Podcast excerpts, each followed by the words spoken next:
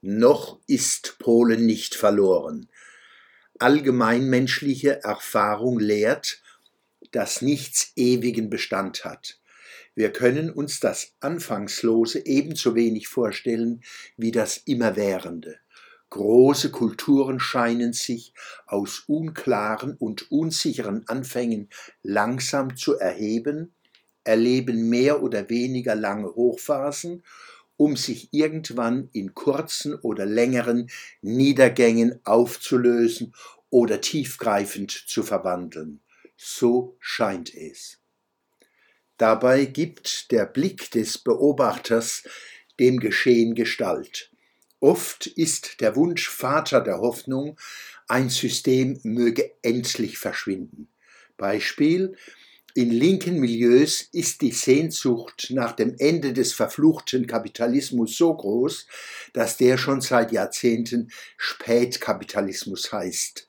Das verschafft dem Ironiker Gelegenheit, ein Kalenderblatt abzureißen und demonstrativ auf die Uhr zu schauen mit der Frage, wie spät es denn nun sei im Kapitalismus.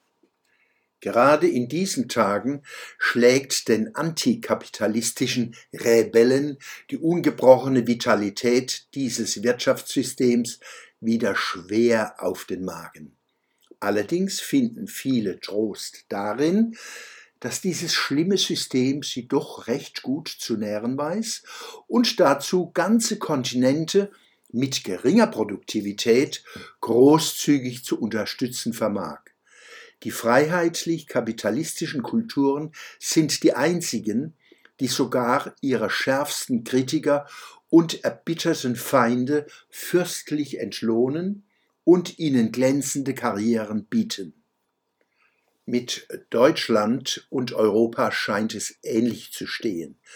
Diese alten Welten sind in so schlechtem Zustand, dass alle dorthin wollen.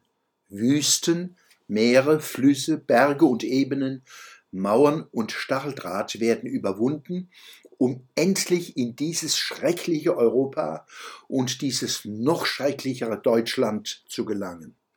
Und wer weiß, vielleicht kann die unermessliche Schuld Deutschlands und Europas doch abgetragen werden durch eine Politik der weit geöffneten Tore, bei weiter köchelnden Schuldgefühlen.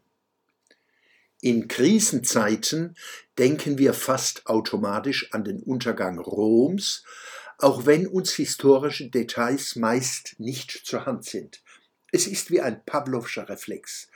Dabei übersehen wir, dass das antike Judentum, das antike Christentum, das antike Griechentum und das antike Rom heute sehr viel mehr Menschen, Sprachen, Rechtssysteme, Staaten, Kulturen und Strukturen beeinflussen und prägen als vor 2000 Jahren.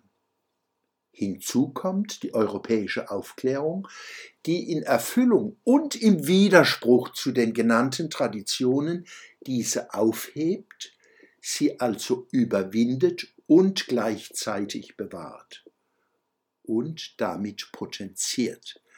In komplexen Systemen sind sich selbst verstärkende Effekte nicht nur möglich, sondern die Regel.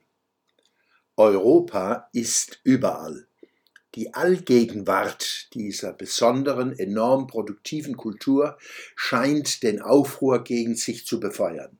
Viele Rebellen gegen das Abendland wissen nicht, wollen nicht wissen, was sie diesem Kulturkreis verdanken. Er ist niemals untergegangen, er wandelt sich stets.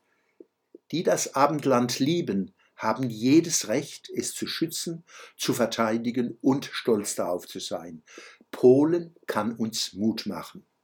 Noch ist Polen nicht verloren. Mit dieser Zeile beginnt die polnische Nationalhymne. Hier sei auf den mutigen und klarsichtigen Film von Imad Karim hingewiesen, zu dem auch ich beitragen durfte. Der Titel des Films Polens deutsche Migrationskrise der innereuropäische Kulturkampf. Der Film wird am Sonntag, dem 19.12.2021 auf Imad Karims YouTube-Kanal freigeschaltet. Noch ist Deutschland nicht verloren, noch ist Europa nicht verloren. Der Schwöbelblock am Samstag, 18. Dezember 2021.